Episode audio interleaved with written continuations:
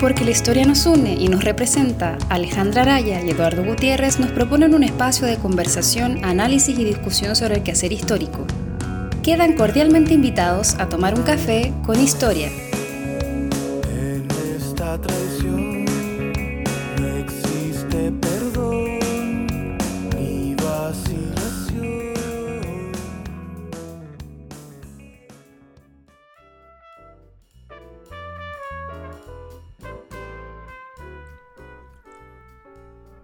Hola, bienvenidos a un nuevo capítulo de Café con Historia, el octavo capítulo ya. Eh, ya estamos cumpliendo en capítulos numerados dos meses. Si no Sí. contamos el capítulo piloto, ¿verdad? Que es el capítulo cero, por tanto está en un limbo ahí entre un programa bueno y un programa malo. Eh, el día de hoy nos acompaña Felipe Martínez, estudiante de la Universidad de Chile, magíster, ¿verdad? En proceso. ¿En proceso? Terminado. Terminado. Sí, Ah, ya. sí. Ahí les contaré más. Uno de los pocos que han llegado terminado aquí. Eh, bueno, Felipe, bienvenido al programa. Eh, bueno, muchas gracias por la invitación, Alejandra, Eduardo, y un gusto estar acá con, con ustedes. También bienvenido Alejandro a un nuevo capítulo. ¿Cómo estás? Hola, gracias. Bien, acá ansiosa esperando las fiestas patrias. Uy, tenemos sorpresa el próximo programa, así que Sí, que prepárense. Estén ahí a las expectativas. Y bueno, los dejamos con la primera canción. Esto es Notes de Regina Picot.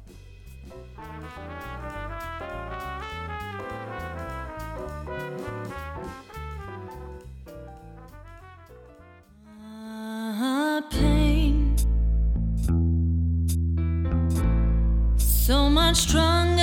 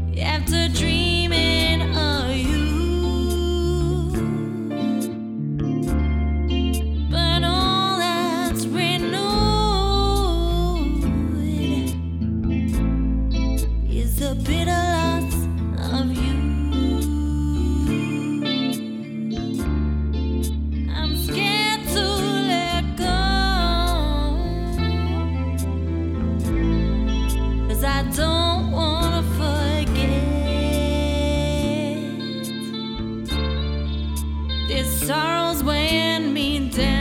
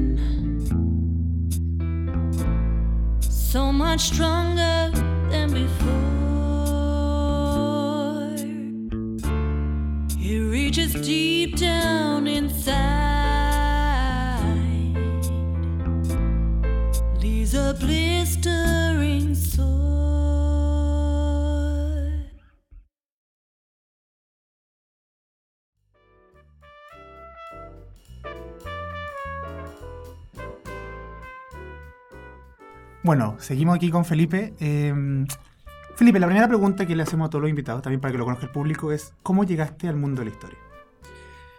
Bueno, ha habido siempre una inquietud desde chico por el, por el relacionarme con el tema de la, de la cultura, por el tema de la historia. Siempre me llamó mucho la atención desde, desde chico. Me incentivaba mucho en familia el tema de leer libros relacionados con personajes históricos, con ciertos acontecimientos. Y en base a eso también eh, tomé la decisión después de estudiar historia. Siempre tomé los cursos electivos los humanistas en, en- en el colegio. En un principio empecé a estudiar sociología, luego antropología. Y bueno, finalmente entré a estudiar historia. Primero entré a bachillerato en, en la Universidad Diego Portales, ya hace ya casi una década. Y, mm, y claro, después ya me convencí en, que la historia era un, un camino bien interesante. Y yo creo que todavía estoy convenciéndome. No sé si un 100%, pero, pero sí, sí, me encanta. Es algo que, que- que me apasiona y todos los que estudiamos historia, ustedes podrán concordar que es algo que es muy apasionante. Es que es un camino también bastante... eh, de pronto uno está feliz, de pronto se deprime. Sí, es, bien bipolar el camino Sí. del historiador. Yo Sí, creo que somos bien bipolares. Yo creo que varias veces hemos tenido ganas de, de renunciar o como Sí, de dedicarnos a otra cosa. Además que en sí es una carrera que muchas veces es bastante ingrata. Sí. Y a veces te entrega mucho y a veces no te da todo lo que uno quiere. Sí, y- yo creo que quita más que entrega. O sea, historias uno, no puede señalarlo. Que esa historia quita más que, más que da. Yo creo que esa es como la definición así que uno Mientras más conocemos, más dudas salen. Claro, sí, por supuesto. Pero además el plano personal también es bastante agotadora muchas veces. Sí, pero uno lo tiene que saber llevar con, o sea, es historia, pero tampoco es la vida. O sea, eh, es nuestra carrera, es lo que nos gusta y hay no, que no queremos llevar. deprimir a nadie con esto en todo caso. No, por supuesto que no. es una linda carrera, Sí, sí. pero hay que saber lo que conlleva. Sí, hay que saber que conlleva mucho tiempo libre, mucha, mucho rato libre, imaginación. Pero eso también es eh, interesante. Pero tú estudiaste de licenciatura. Sí, bueno, yo ¿Y estudié. ¿Sabías lo que era? No, la verdad es que no, nada. O sea, Ah, por eso es supuesto. importante. Sí, yo creo que ninguno de los que estudia historia, yo- creo que un- de lo que hemos hablado con colegas y compañeros, casi el, no sé si 80 o 90% de la gente que estudiamos historia, no sabe mucho a qué, a qué, se- a, a qué se, a qué se mete. O sea, en sí hay una parte que es investigación, hay pedagogía, pero después uno en realidad yo creo que puede hacer lo que, lo que quiera. En el fondo, la historia yo, yo creo que es como una opinología, pero pero académica, uno puede hacer de todo. Yo creo que en base a lo que uno ve, después comenta, uno puede hacer. Pero ¿y tú cuando decidiste postular, cierto? Ya diste la prueba y todo. Eh, entraste a historia, pero antes pensabas como para hacer clases en el colegio, como seguir un poco a tu profe de historia en el colegio o dedicarte como a otra Sí, área? yo la verdad es que yo me quería dedicar a la antropología porque me gustaba en esa época Indiana Jones. Entonces fue como. no, en, se- en serio, fue, fue así como. Me gustaba esa cosa como arqueología, de, de- de- de aventurarme. Pero también estaba la otra, la, la historia, también que hay, hay cierta condición de, como de, de arqueología, pero con documentos, trabajamos más con, con papeles, Mm. algo de descubrir el mundo. Hay una cosa bien interesante que sean, sean en, en eso, hay mucha imaginación también, si uno lo, lo- lo piensa. Sí. Pero básicamente siempre, claro, el- eh, de hecho yo postulé antropología a la Universidad de Concepción. Eh, quedé en la Universidad de Concepción, pero mis papás no me dejaron. porque para esa época consideran que era muy lejos. Entonces, ya como una opción eh, para suavizar el camino, para entrar, fue, escogí bachillerato en, la, en humanidades, la Diego Portales, y creo que fue la mejor decisión que- Ay, que de ahí te pasaste historia. Exacto, sí. Ya. Porque todavía como que no sabía historia, estaba como entre mm, antropología, dar la PCV de nuevo, y por suerte no la di de nuevo, porque era esto un cacho, y entré a historia el 2007, Ya. hace 10 años. Que esa es una buena opción, digamos, cuando justamente te- tú sabes que te gusta leer, te gustan las humanidades, pero no tenés muy claro porque al final, por ejemplo, Andrés Bello te tenía un bachillerato, si no me Sí. equivoco.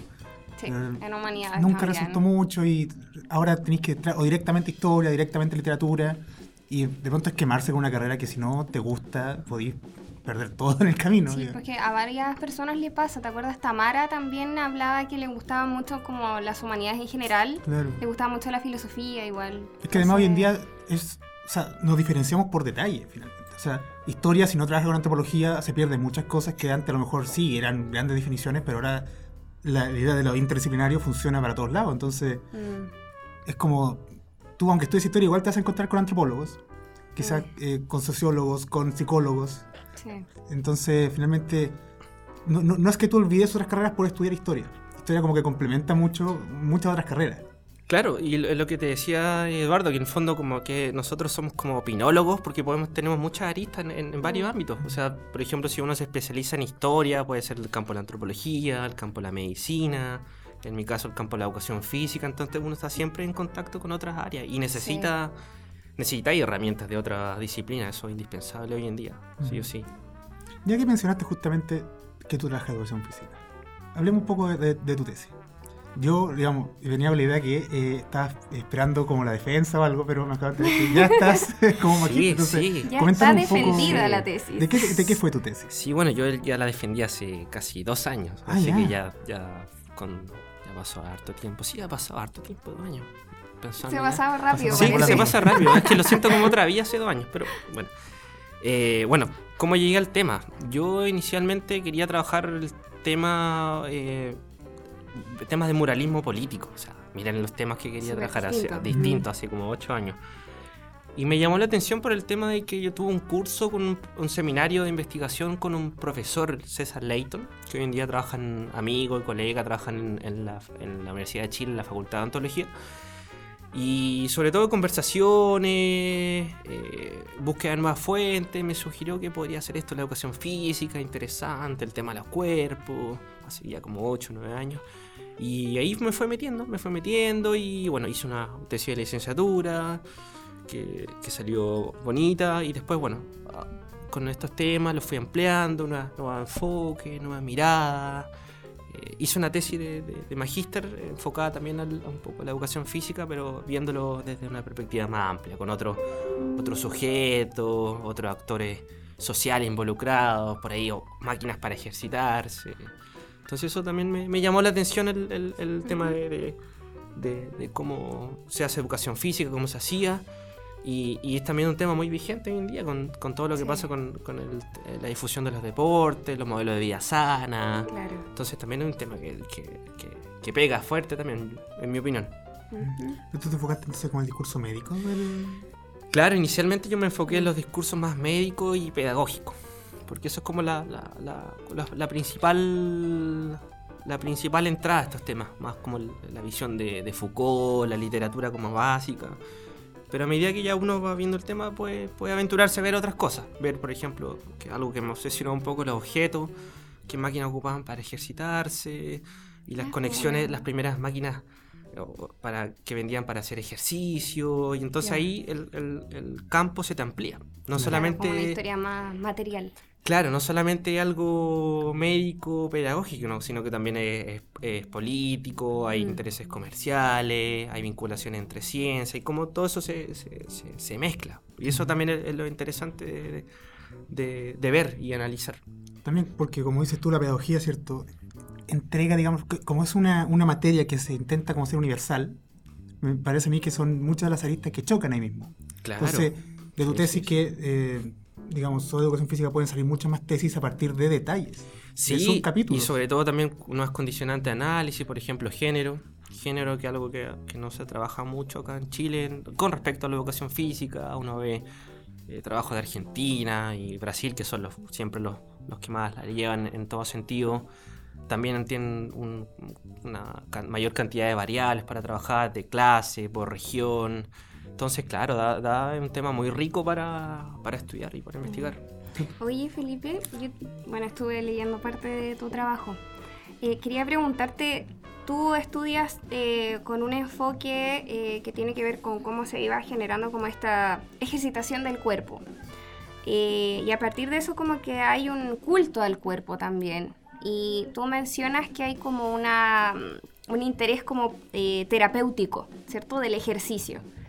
Eh, puede ser que también haya habido como un interés de prevenir o como una profilaxis para mantener el cuerpo, ¿cierto? Para vigorizarlo frente, no sé, por ejemplo, si nos puedes contar un poco más, eh, si tú estudias esto eh, eh, como con referencia a eh, estaba destinado esta ejercitación, si a niños en el colegio, a trabajadores de una fábrica o a qué personajes, digamos, a qué sujetos dentro de la sociedad.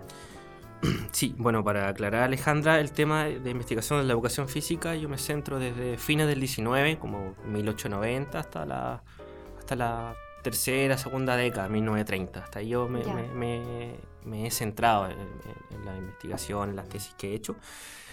Y bueno, sí, yo creo efectivamente estoy de acuerdo que también había tanto este nivel terapéutico, hay un nivel también preventivo. El, el- el ejercicio no solamente ayuda a, a tonificar este, estos cuerpos a me- a mejorarlos, sino que también previene enfermedades que puedan, que puedan venir. Por ejemplo, el tema de la tuberculosis, mejorar la capacidad torácica de los alumnos, eh, mejorar su, su índice eh, de masa corporal. Y, y yo creo que estaban destinados, yo diría como hasta 1910, 1920, hay un espacio muy reducido de lo que era hacer ejercicio, en todo sentido, tanto en prácticas como deportivas, que después empiezan a aparecer con mayor fuerza en, los años 20, fútbol, boxeo, atletismo. Y antes, claro, era destinado para, claro, una elite, para una elite, eh, también para, los, estas clases bajas que se consideran tanto, tanto moralmente y físicamente corruptas, Viciosa. viciosas. en día un poco. No, bueno, no tanto. Y, y también para los niños, por supuesto. Para los, para los niños. Pero yo creo que a partir del 20 toda esta idea se amplía. Y se amplía porque hay una sociedad, bueno, de partida hay una clase media que rompe como, como modelo de, so- de modelo hegemónico de sociedad. Y también eh, eh, la apertura también de... de- yo, yo también creo que es del- del- de una sociedad más, más de consumo. En los años 20 se empieza... Sí. Hay pequeños atisbos de una sociedad de consumo, empiezan a vender productos para el cuidado del cuerpo, eh, Mm. cosméticos, esta misma máquina de ejercitación, eh, píldoras, tónicos. Entonces todo eso va haciendo que, que esta idea de, de- de que inicialmente era para mejorar a las clases obreras, que es un discurso que va a estar latente durante gran parte del siglo XX, ya va a estar un poco más matizado y, y más ampliado en- ya a partir del 20 y los 30 y bueno, y el 40 ya con el Frente Popular. También porque por la época estamos viviendo, ¿verdad?, lo que es el discurso de degeneración. Sí, El discurso médico sobre la degeneración y sobre cómo las clases bajas sí. finalmente se degeneran por, tan- por el alcohol y por el modo de vida malsano que Y tienen. por el entorno en el que viven. Claro, pero también hay una degeneración social, ¿cierto? Sí. Como de, de la, la elite finalmente también lo sufre no tanto físicamente, sino socialmente. Y de pronto me parece el deporte puede venir a como enfrentarse a ese tipo de discursos. Si me estoy escapando con los tarros, dime nomás. Porque Claro, no, no te estás escapando de los tarros, no, Es que para me- nada. Lo, lo asocio con. Porque si no que por el 1903, 1907, cuando aparecen los scouts en Chile. Que también eh, eh, es cuando enfrenta como una vida sana, pero también como una moral sana y como que el, el típico, la típica caricatura de como el niño bueno y perfecto que ayuda a las viejitas a cruzar la calle y al mismo tiempo está jugando y como que crece para ser un buen Claro, adulto. Como un estilo de vida más, más Sí, sano. Sí, sin duda. Y eso, eh, y, y lo que yo me he dado cuenta es que durante esa época, no, el, el tema de la vía, el, el vía sana, que hoy en día tanto se habla y, hay, y hay mucho también mercadeo detrás de eso, también se venía hablando ya hace 100 años. Entonces también eso es lo, in- lo interesante de ver esta como continuidad y cómo se vienen dando estas, estas cosas. Al final la historia también no es algo acotado, sino que viene de, de estos grandes ciclos también. Y ahí también uno ve esto como efectivamente pasan, se estaban discutiendo, por ejemplo, disculpa, Eduardo, No sé. como se venían discutiendo ya hace casi 100 años el tema del sedentarismo, obesidad. Claro. Ya hace 100 años ya venían hablándolo. Y todavía seguimos obesos y sedentarios. Bueno, yo no, pero...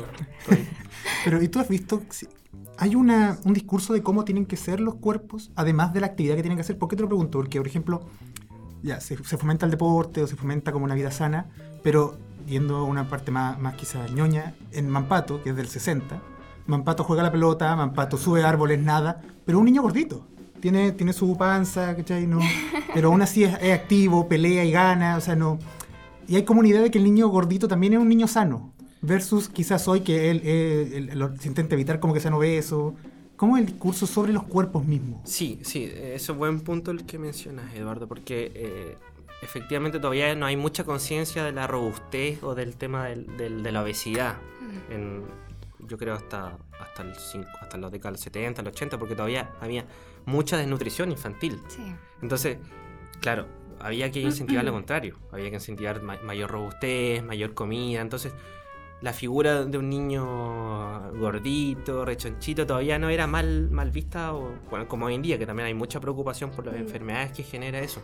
Entonces, todavía no, no había mucha conciencia con respecto a eso, ni tampoco los niveles de. ni tampoco se tenía conciencia de los niveles de que podía involucrar una mala alimentación tanto a nivel nacional como internacional. Todavía las investigaciones no estaban muy avanzadas como para, para ver el- el- los, los efectos dañinos que tenía, por ejemplo, el azúcar, las grasas. Entonces yo creo que va, va- va más por ahí la respuesta, que todavía no había mucha conciencia del Yo de creo que eso es súper actual. Porque incluso hasta en los 80 de repente tú veís, no sé, por revistas donde la publicidad, la comida que, que se consumía, porque por algo está ahí siendo publicitada, era, tenían calorías pero por ahí arriba, o sea, crema, la- de hecho se promocionaba por ejemplo la leche. eh, así como leche eh, con toda su grasa para que su hijo crezca, Claro. eh, esté nutrido. Y eso era una publicidad del año 83, 84. Entonces yo creo que es muy actual eso de, de, de esa alimentación como más light.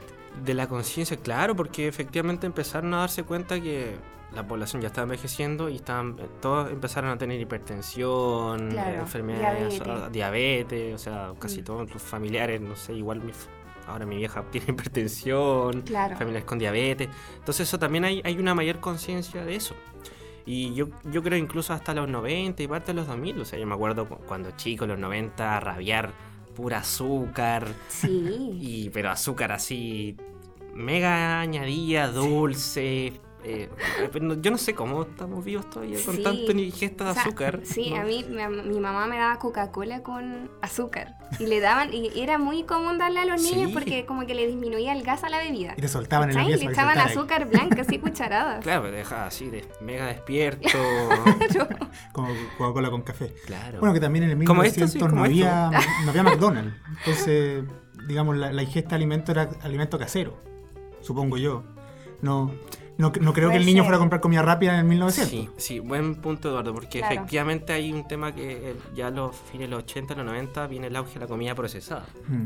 Entonces la comida procesada va a cambiar no solamente los los- hábitos de consumo, sino, sino que también los propios metabolismos.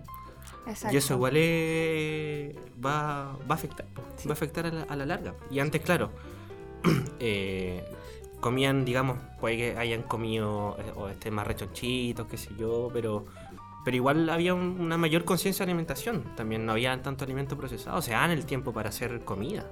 Claro. Sí. claro. No era grasa, pero era grasa de la comida, no era grasa Claro. externa que quizá de dónde viene. Claro, y se aprovechaba todo. O sea, yo me- mi, mi- mi vieja me decía que el, el pan que no que, que sobraba lo hacían, se hacía un, postre. Un postre, El claro. El colegiales con pan Budín añadido. de pan. Sí, budín de pan, sí. Que es muy rico todo esto. Y la comida, la comida que sobraba era para el perro. O sea, no se perdía tampoco. Claro, claro, ahora hay que estar. Bueno, eso no era tan sano tampoco. Bueno, pero los perros eran felices. pero, y, y considerando, por ejemplo, lo que, digamos que es como el gran ataque del- de, los últimos años, que es esta etiqueta negra, que como la, la señal de Lost que tiene ahora la Claro. comida. Que, digamos, mientras más sellos tengas, más rico lo que estás Oye, comiendo. sí. Eh, ¿Tú ves ese control estatal? Porque para mí es finalmente como un discurso, ¿verdad?, que viene desde arriba sobre qué es lo que se debe y lo que no se debe comer. O lo que se debe y lo que no se debe hacer. La campaña de Piñera bailando, ¿verdad?, como vida sana y qué sé yo. Claro, el Eh, más sano de ¿Qué, todo. qué tal era la campaña? No sé si viste ese tipo de fuente o, o revisaste. No, no, mira, yo no, no, no he investigado hasta tan, hasta tan, tan reciente. Igual me gustaría no, hacerlo. no, pero en la, en la época. digamos. Ah, así como una 1900. campaña de moverse. O, o que el Estado salga a su discurso. ¿Cómo era que.? eh, digamos, difundían esta idea de la educación física. Sí. La verdad es que yo creo que el, el Estado recién empezó a tomar como conciencia realmente de que había que fomentar la vida sana en los años 40, yo creo, a partir Sí. de... de- de- Ibáñez. de- Ibáñez claro, bueno, el primer. Ibáñez también va, va- el- Sí. la primera dictadura de Ibáñez, el 27, él, él va a hacer mucho impulso sobre la educación física. Sí. Ya se venían creando instituciones destinadas a fomentar la educación física, pero con Ibáñez sube. Mm. O quizás sí. con Ibáñez sube los... de hecho, se duplican... Mm. El tercer año los presupuestos se duplican de educación física. Mm. Entonces ya con ese dato uno puede entender que hay una preocupación, se construyen estadios, hay una revista de fomento de educación física, deporte, y sobre todo también porque yo creo que va a haber el, el- el auge de- de- del deporte también, El- ya las competiciones deportivas, el fútbol, Claro. rabo de todo, el boxeo también ya viene, entonces eso también ayuda a, a este fomento del, del Estado en decidir Claro. qué, qué tienen que hacer o no. Y, y con respecto a que me estaba acordando también, me hizo sentido el tema también, el Estado también dice qué, qué comer o no.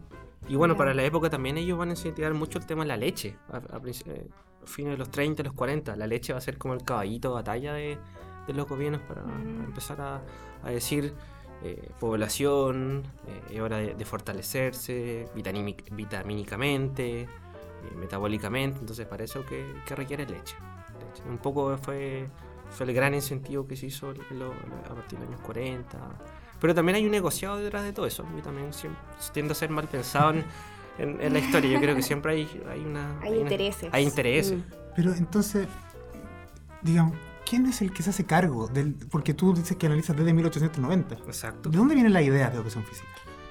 Bueno. ¿Qui- ¿Quién, las, las propone el colegio? ¿Quién las impone? Porque finalmente igual es una idea que se pone porque alguien decidió que los niños hagan algo. Digo yo. Sí, por supuesto. Yo creo que viene mucho por la influencia de, lo, de la- este nuevo auge educativo que se da a Mm. fines del 19, que hay que reformar. Hay que reformar la educación. Hay que entregarle nuevas herramientas científicas y parte de esa nueva herramienta científica era la educación física. Mm. Entonces la educación física en- entra en ese modelo que viene desde, desde los países eh, europeos, Alemania, Claro. Francia, eh, Suecia sobre todo. son los modelos como clásicos de, Claro, de Chile. claro, los modelos clásicos. Sí, Francia, Alemania, pero la educación física va, va a basarse en el modelo sueco, que eso va a ser no menor, va a tener una influencia muy importante en, en el país. ¿Por qué? Porque los principales como padres fundadores de la educación física estudiaron en Suecia. Mm. Se fueron a estudiar a Suecia, Joaquín Cabeza, eh, después hay otra parte de, de- de profesion- profesores que se van a estudiar a Suecia.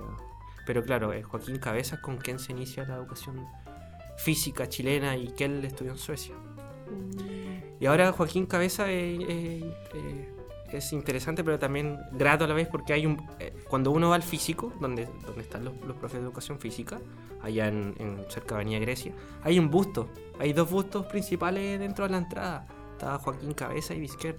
Pero la de Joaquín Cabeza tiene caca de pájaro. Tiene caca de pájaro el- en, su cubierta. Entonces, como que me da para pensar que no, no valoran estos tipos a lo que yo... a sus padres fundadores. Como que lo encuentro un poquito irónico. Mm. Oye, eh, ¿qué te iba a decir? Eh, Lo que pasa es que en esa época también había como, un, como una necesidad de, eh, entre comillas, sanar a la, la sociedad porque había una crisis enorme. Pues también está todo esto de la cuestión social, Exacto. estas diferencias eh, socioeconómicas tremendas, ¿cierto? Eh, entonces quizás de ahí también surge esta idea como de educar el cuerpo también. Entonces quizás ahí confluyen varios discursos. Por una parte uno más pedagógico y por otro también uno más médico, ¿cierto? Porque los médicos también impulsan mucho esta, Sí. estos estudios del cuerpo, de las relaciones del sistema nervioso, ¿cierto? Con el ejercicio. eh, y al final como los- surgen los primeros como kinesiólogos de, de, Chile, ¿o no? Claro, bueno, es que hay, varias, hay varias especialidades. Eh, bueno, de partida la educación física como- se instaura ya como obligatoriamente en, en 1899, hay un congreso pedagógico, se reúnen profesores, especialistas, y dicen, sí, sí, es momento de, de fomentar la educación física. Y se crea ya como escuela, como escuela ya destinada a la preparación de profesores de educación física en, en 1906. En 1906, así que hoy en día la, la carrera de profesor de educación física eh, eh, es centenaria en Chile, es centenaria, tiene más de 100 años. Igual tiene un prestigio Claro. no menor. Y en base a eso también se van, van surgiendo nuevas disciplinas. Una de ellas fue la, la kinesiología, que surge a partir de esta idea del, del ejercicio como, como algo terapéutico. Y claro, después viene, el, viene la especialización en, en entrenador deportivo, eh, en, mas- en masajes. eh, y claro, y después también confluyen otras teorías y nuevas especialidades en el ámbito de la educación física. Ya, oye Felipe, vamos a hacer una pausa porque vamos a ir a una canción y volvemos hablando de este tema que está súper bueno. Me quedan algunas preguntas por, por hacerte. Los vamos a dejar con eh, En un segundo y esto es de la barca de Suba.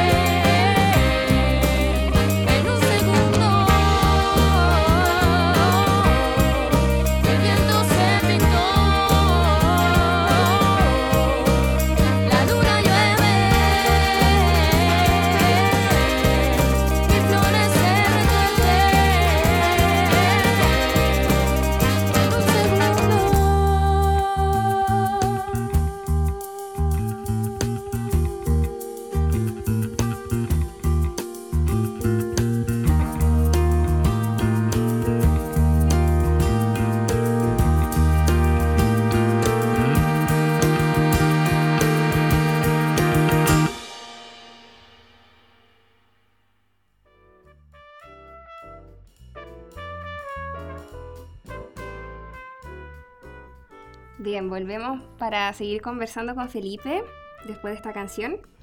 Eh, Felipe, tú habías hablado hace un rato sobre las máquinas que se ocupaban para hacer los ejercicios y cómo fueron llegando, ¿cierto? Cómo se introdujeron, cómo se ocupaban.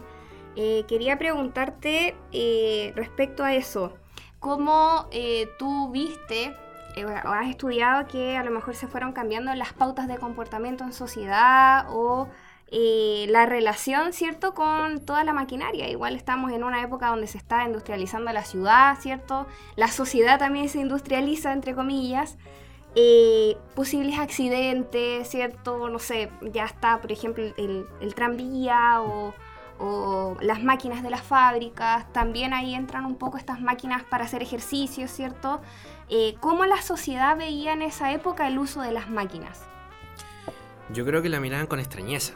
Eso lo que pude constatar, que la miraban con extrañeza, porque era una sociedad que no hacía mucho ejercicio. Bueno, en día, en día tampoco es que haga La mucho se- la ejercicio. seguimos No ha mirando con cambiado extrañeza. mucho. No ha cambiado mucho, solo que hay, más, hay mucha más oferta para hacer ejercicio, máquinas. Pero sí, resultaba, eh, resultaba extraño tener estas máquinas para ejercitarse. Hay un. Lo que yo pude constatar en, el- en la investigación, en la tesis de, de magíster, hay unas máquinas que se llaman las, las del doctor Sander, que vienen a ser como las, las- las abuelos de, la- de de las máquinas hoy en día. Cuando uno va al gimnasio, estas máquinas con polea, con, con- con cables. Bueno, para esa época ya se empezaban a diseñar los primeros objetos eh, específicos del doctor, doctor Sander, que era un doctor especialista en, en educación física, sueco, y que empezó a desarrollar una serie de máquinas. Una de estas máquinas, eh, bueno, fueron traídas a Chile y fueron traídas por un, un empresario, un empresario chileno-alemán.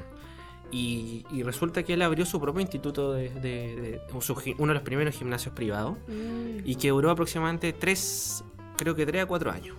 Y de hecho yo, me- yo esta información me la topé así de casualidad viendo un expediente judicial, porque bueno, es donde yo trabajo en, en expediente judicial en, en mi querido Archivo Nacional, que ya lleva tres años. Segundo ver.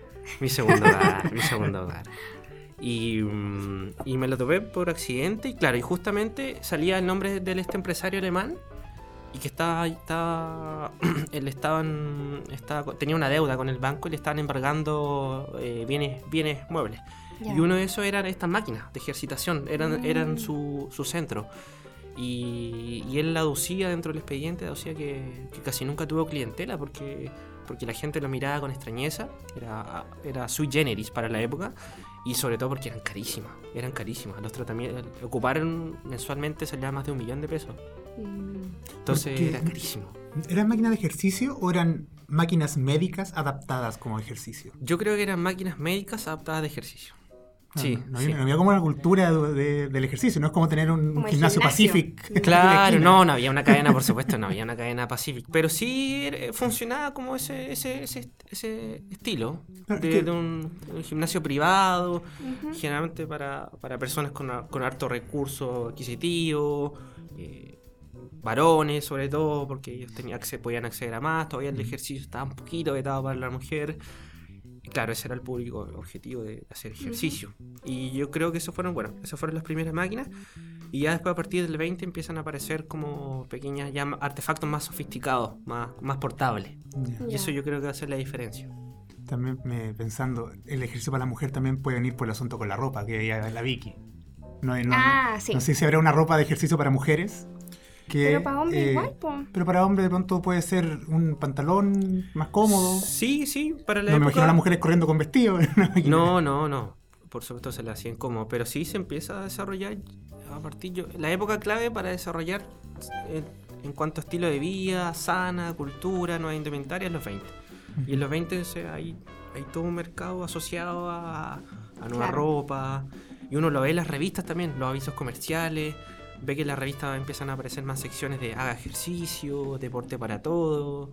Entonces eso va, va cambiando y también lo, empiezan a aparecer estos aparatos más portables que les decía. Que uno de ellos fue los, los aparatos del, de, de Eugene Sandow, que vendría siendo como el, el, el Arnold Schwarzenegger del 1900. Eh, de hecho, fue, era fisicoculturista, fue el- uno de los más famosos a nivel mundial. Y él tenía, aparte, aprovechó esta fama que tenía y desarrolló todo un, un mercadeo de productos que tenía desde alimentos, revistas, fotografía. Entonces el tipo ya... Era como su marca. Sí, sí, de hecho, Ah. patentó, patentó, patentó su marca. Era como Charles Atlas. Exacto, de claro, Charles 60. Atlas viene, claro, viene después, pero hay Claro. toda una serie del fisiculturismo y fomentarlo, todo esto. por eso me gusta, culto. es interesante que este culto excede al tema de- del control del cuerpo, el tema de, de- de la vida sana, sino que también es, es mucho más amplio, es casi Claro. es como un sentimiento. Pero sí es como los que consumen Herbalife. El Herbalife no es solamente un alimento sano, sino que eh, tienes que estar pregonándolo al resto. La idea es que más Sí. gente se una. a Claro, Herbalife. de hecho, la gente con chapitas Como es de Herbalife. predicadores. Sí, pregúnteme por qué estoy bien. Pregúnteme por qué perdí peso. O sea, son verdaderos predicadores. ¿Por, Sí, por qué te claro. preguntaba lo de las máquinas, si eran de ejercicio o médico? Porque, digamos, mientras hablaba se me hizo la idea que en el- a finales de 1900 hay una dualidad entre el cuerpo sano y el cuerpo, el cuerpo enfermo, porque venimos saliendo de, eh, o sea, no, no saliendo de recién, pero fue una guerra del Pacífico, hubo una eh, revolución hace poco, y eh, están los, que, los muñones, están las faltas de pierna, Mm. eh, y todo eso se también necesita tecnología. ¿Por qué? Porque las primeras prótesis y esta Claro. gente comienza a circular por Santiago o por Chile en general. Y claro, tenemos por una parte lo que dices tú, estos cuerpos que se intentan, eh, ejercitar, que intentan ser más sanos, versus el cuerpo que está en cierta forma arruinado por eh, otras acciones. Entonces, de pronto eh, es interesante cómo ese, am- ese doble discurso se encuentra en un momento, o más que doble discurso, como una doble acción, se encuentra en el mismo momento en Chile. Sí, y yo, controversial. Y yo encuentro que, que el, o sea, el encuentro se genera a partir de la, yo creo de la kinesiología. La kinesiología va a ser como fundamental en eso porque Mm. efectivamente es, es gimnasia médica. La kinesiología es una gimnasia médica y viene a, viene a tiene esta parte correctiva, correctiva que te ayuda no solamente a mejorar la, la desviación a la columna, eh, enfermedades como la obesidad, sedentarismo, que también lo, lo ayuda a mejorar eso, sino que también a, a- funcionar como también esta idea como ortopédica, ¿no Ujú. es cierto? Y ahí empieza después la, empieza a surgir el- la traumatología como especialidad a, a principios de los 30.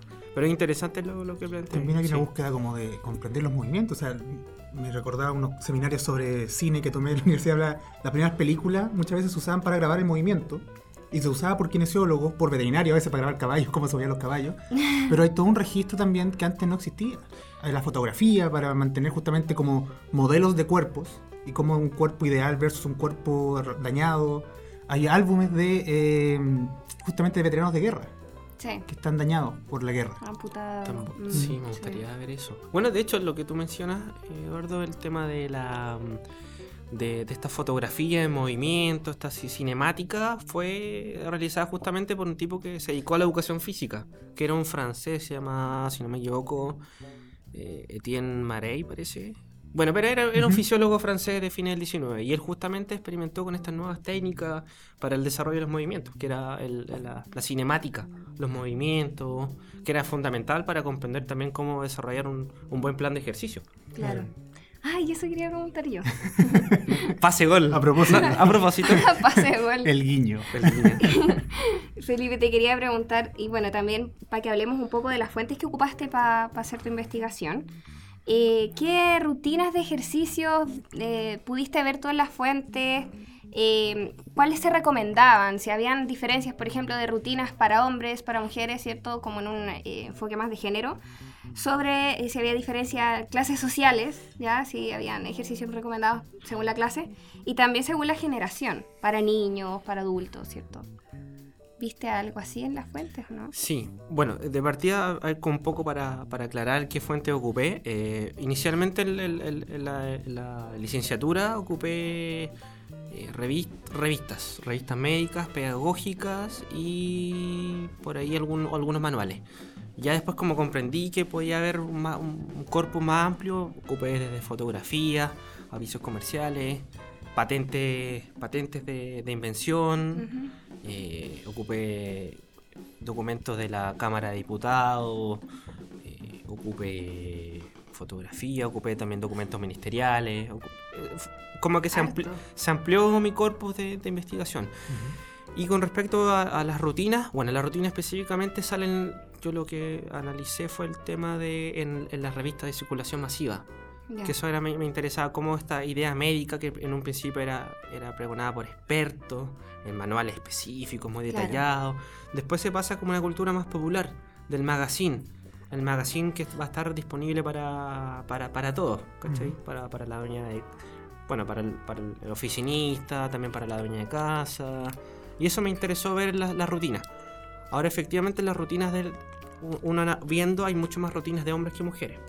Pero las rutinas para ejercicio femenino comienzan paulatinamente a aparecer ya a, a partir del 20. Ujú. Y yo analicé la revista que se llama Los Sports, que fue una revista del consorcio Zigzag y que tuvo un tiraje continuo de a- a- alrededor de casi una década.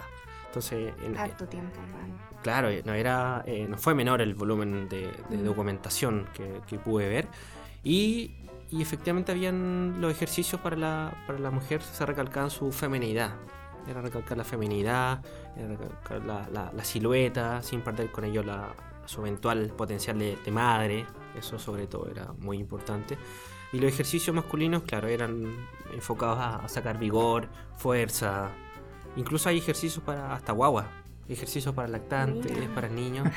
No, sí, es locura. Hay también hay, hay manuales para cómo construya, construya su propio. cómo hacer de su hogar su propio gimnasio, por Pero hasta el ejemplo. día de hoy es para y Hay como unos manuales para que aprendan a nadar. Sí. Por- para que no se ahoguen. Sí, sí. Claro. Entonces yo creo que esa época es como se empieza, se empieza a estar esta idea del ejercicio para todos. Ya. Ya, Aunque claro, obviamente no haya sido para todos esa época porque no todos podían hacer, pero claro. es- se instaura esa idea de hagamos ejercicio para, para, para todos. Como que es bueno para todos. Claro, claro, porque nadie discutía que, que era que tenía buenos beneficios. Yo creo que hasta el día de hoy nadie discute eso tampoco. Pero ¿y hace, se hace una diferencia entre, digamos, las, ¿cómo decirlo?, técnicas de lo que es ejercicio, porque, digamos, seguramente un, un- un trabajador de la, que estuviera, eh, no sé, eh, o en la construcción, no arriando ganado o lo que fuera, se cansaba mucho más en su actividad física que eh, un tipo que viviera en Santiago en, en- de la elite. Mm. Pero también, quizá hoy sabemos que justamente, por mucho que uno cargue un saco de papas todo el día y se canse más, eso para la espalda es nocivo. Mientras que hacer abdominales no es, lo- no es la misma. Hay una conciencia de trabajo físico versus educación física. Yo creo que todavía no estaba esa conciencia tan, tan instaurada. ¿no? Para, yo creo que todavía se, se mezclaba un poco que... Yo creo que no, incluso no había la concepción de trabajo físico porque era trabajo. Se concebía que tenían que ser así. Además que explotaban un, explotaban Sí. un montón a los trabajadores. Imagínate. Bueno, hoy en día también un poquito. Sí. Matizando. matizando. Y, mm, y claro, no estaba esa noción todavía de, de- de- de esta comparación de que educación física, trabajo físico, pero yo creo que tampoco había una concepción también mucho más amplia de lo que implicaba hacer actividad física también, porque habían otros factores que son muy importantes, Sí. la alimentación, eh, metabolismo, el descanso. Y es también porque no había mucha investigación sobre eso, si todavía no se sabía mucho hace 100 años cómo funcionaba el cuerpo. Mm. Pero es que también había como una conciencia de parte de los médicos de que una- era ya una sociedad eh, industrializada, la ciudad estaba creciendo y había muchos estudios como el nerviosismo, ¿cierto? Como esta conexión de, se estudia como el cerebro también, qué, qué partes del cerebro se activaban con el ejercicio y que también se hablaba un poco de que el, el, digamos como el trabajo mental era también cansador. No era solamente una cuestión del cuerpo, sino que también había como ahí otro componente más intelectual. Sí, Ale- claro, Alejandra, porque efectivamente y lo que nos pasa hoy en día, que si uno se enfoca mucho en trabajo, estrés, estrés, uno igual se cansa. Claro. Entonces a todos nos ha pasado que ya concentrado, concentrado en eso, en trabajo, pero en algún momento que uno se estresa. sí. Entonces, ¿cómo compensar ese, ese trabajo intelectual con, con lo físico, con actividad Claro, física? Porque también ahí está comprobado hoy en día que libera endorfina y hay todo un proceso que lleva el metabolismo hormonal contra las enfermedades. Entonces, sí, efectivamente estaba también esa conciencia ya de, de equiparar un poco el trabajo intelectual, el cansancio con hacer ejercicio. Bueno, y volviendo al ejemplo de que somos historiadores, seguramente les pasó algún momento que decía, estoy cansado. ¿Y de qué? Todo el día leyendo y escribiendo. ¿Y Pero- qué te cansaste? Pero no, pero es trabajo. pero Sí, por supuesto. Es trabajo, sí. De hecho, Aunque no lo crean la Se gente. consumen pero- calorías igual. Y Sí. de hecho a veces incluso está más, cansa- más cansador porque no se nota tanto. Entonces uno mismo dice, no, sí sigo. ¿Cuál es el problema? Claro. Eh, Felipe, mencionaste un poco algunas de las fuentes que trabajaste, pero en el Archivo Nacional no hay un fondo sobre educación física. ¿Cómo fue la tarea ya como investigador de armar una tesis? Porque te lo digo personalmente, yo cuando trabajé sobre jesuita hay un fondo jesuita. O sea, busqué en algún otro fondo, pero yo tenía un fondo con el nombre de lo que yo trabajaba. Entonces, para mí, la dirección estaba clara desde el comienzo, donde tenía que por lo menos partir la investigación. ¿Cómo fue para ti ese, ese momento que dijiste, ya voy a trabajar en educación física? Muy poco clara. Muy poco clara, vislumbrando un par de cosas, un par de... Uno siempre ve, ve indicios, ve indicios pequeños, ve, ve una cita, ve un- una referencia a esto. Y ahí fui construyendo, fui construyendo el- el nicho, el puente. Lo primero que me basé o dije, ya debe haber revistas. O manuales, lo que conocía un poco, ya, manuales. Después salían uno, este manual citaba esto. Ah, perfecto. Y este manual sale en una revista. Ah, perfecto. Entonces esta revista debe tener un dossier. Y así fui, fui armando puzzles, la primera parte, como más revista. Y luego vi manuales y después empecé a, a partir también, uno se nutre también de las investigaciones que hacen otros también. Que igual es eso, eso, indudable que uno tiene, tiene que hacerlo también Claro. porque a uno le inspira. Entonces ve, ah, mira, yo puedo investigar esto, puedo, puedo ver, puedo tomar esto de acá, puedo tomar esto acá. Y así fue como fui tomando fotografías también que están, que la empecé a, la- hay un, un cuerpo documental muy, muy rico, muy, muy amplio en el Museo de la Vocación respecto a educación física. Bueno, después ya empecé a ver que hay en, re- en re- las revistas especializadas en educación física también hay mucha fotografía.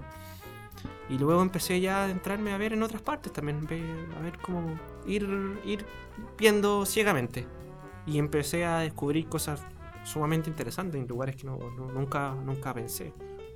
Mm, O sea, como siguiendo las pistas. Sí, sí, est- esto igual es... Creo que uno se acostumbra a trabajar así, con, con- con la dispers- dispersión. Sí. No es que yo sea... dis- Bueno, igual de repente soy disperso, pero, pero la dispersión también intelectual igual es buena. Y sobre todo la dispersión en investigación, porque Mm, uno, uno, uno amplía la, la búsqueda también. Claro. Se abre más ante otras cosas. Y eso es lo interesante también. Bueno, en honor al tiempo, Felipe, preguntarte en qué estás ahora. Aunque estoy, bueno, yo actualmente estoy en el Archivo Nacional, llevo ya, el- el- la semana pasada cumplí tres años. Trabajando. Sí, tres años trabajando ya. ¿Y a quién mataste para entrar? a- La verdad es que no, no maté a nadie, la verdad es que no maté a nadie, fue, yo, yo creo que un tanto azaroso, pero también porque yo lo impulsé, porque yo ya hace tiempo ya quería trabajar en eso, el último tiempo venía trabajando en, en el tema de archivos por ahí, eh, en, en otros lugares, y dio la casualidad que, bueno, una, una amiga, la, la Steffi, me mandó saludos, cariños, la Steffi, eh, me recomendó para entrar y claro, al principio los primeros meses estuve a prueba y, bueno, después ya ahí quedé y ahora estoy allá en, en- en el proyecto.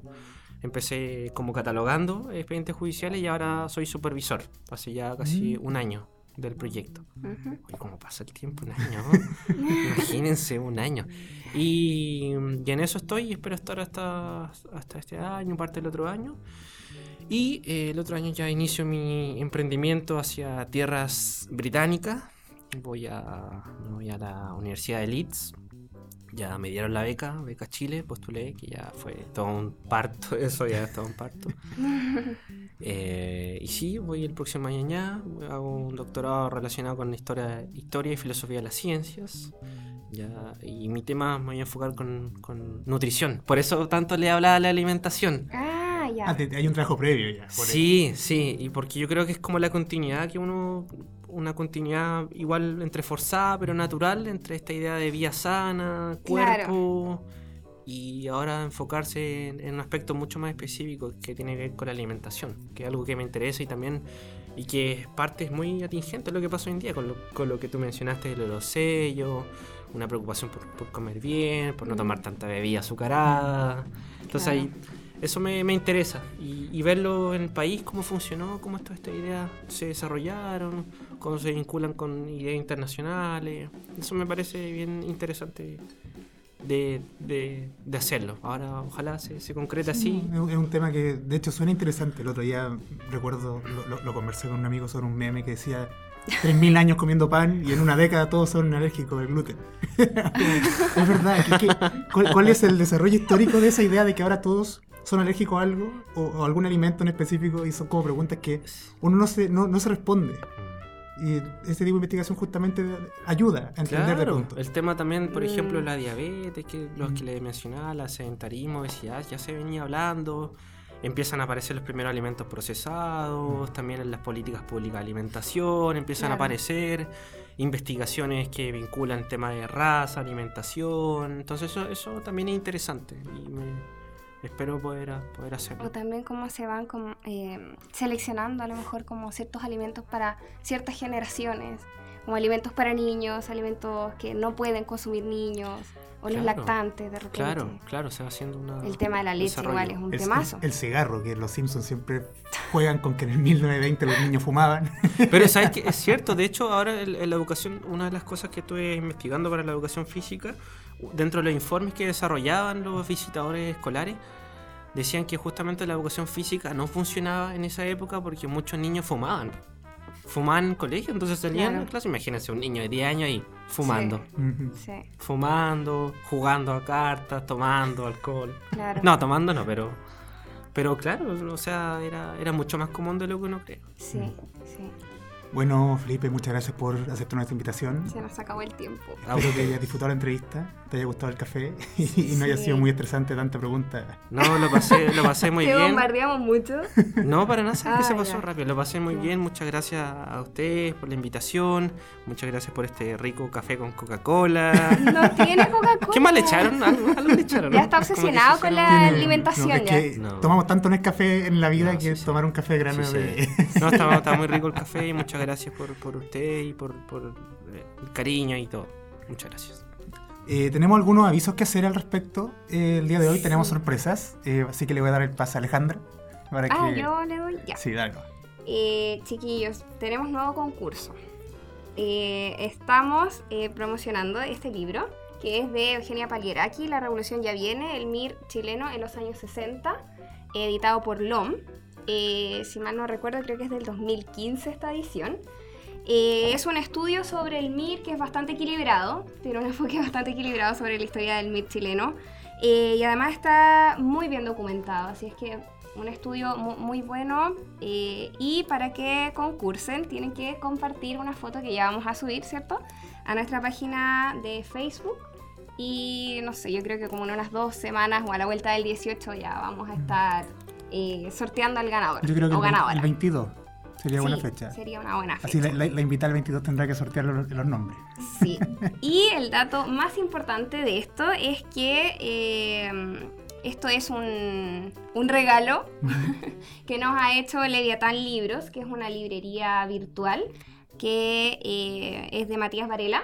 Así es que les recomendamos también eh, comprar los libros de, de Matías. Vamos, Tiene a- una vamos a dejar el colección. link ahí en Facebook para que puedan Sí. visitar la librería. Tiene un Sí. catálogo bastante completo de historia, Sí. antropología y humanidades en general. Sí, derecho, arquitectura, tiene muchos, eh, muchos libros interesantes, hartos de LOM, de Divan también. Eh, acá tengo otros más. Pero son de ella. Sí, ¿No son de. Leviatán? ¿Dos Leviatán? No, es- eso se los compró este es Leviatán, pero ya son de ella, no están de regalo. Los dos se los compré a, a Matías. Don Matías Leviatán. que- Sí, Don Matías Leviatán. Leviatán libro súper recomendado, así es que para que lo sigan vamos ahí a, a copiar el enlace. Y antes de terminar, queremos agradecer al estudio que nos recibe cada semana, ¿verdad? Eh, para grabar el programa. Eh, Estudios Clon. Eh, Video Clon, perdón. Eh, así que mm, cualquier eh, búsqueda que necesiten hacer para hacer este tipo de podcast, videos promocionales, videos para clases virtuales, eh, visiten su página videoclon.cl o es- escriban a su correo estudios.videoclon.cl. Y con eso terminamos el día de hoy. Muchas Sí. gracias a todos por venir, muchas gracias, a todos por Felipe, escucharnos. te deseamos suerte también en Inglaterra. Sí, manda regalo. Cuando volváis nos avisáis para hacerte una entrevista del Sí, regreso. por supuesto. Muchas gracias. muchas Espero que eso va a ser como en cinco años más. Esperamos, Esperamos seguir acá. O hacemos un, un especial solamente para recibirlo. Claro. Así que muchas gracias y nos vemos ya la próxima semana. Chao, chao. Chao, gracias. Chao.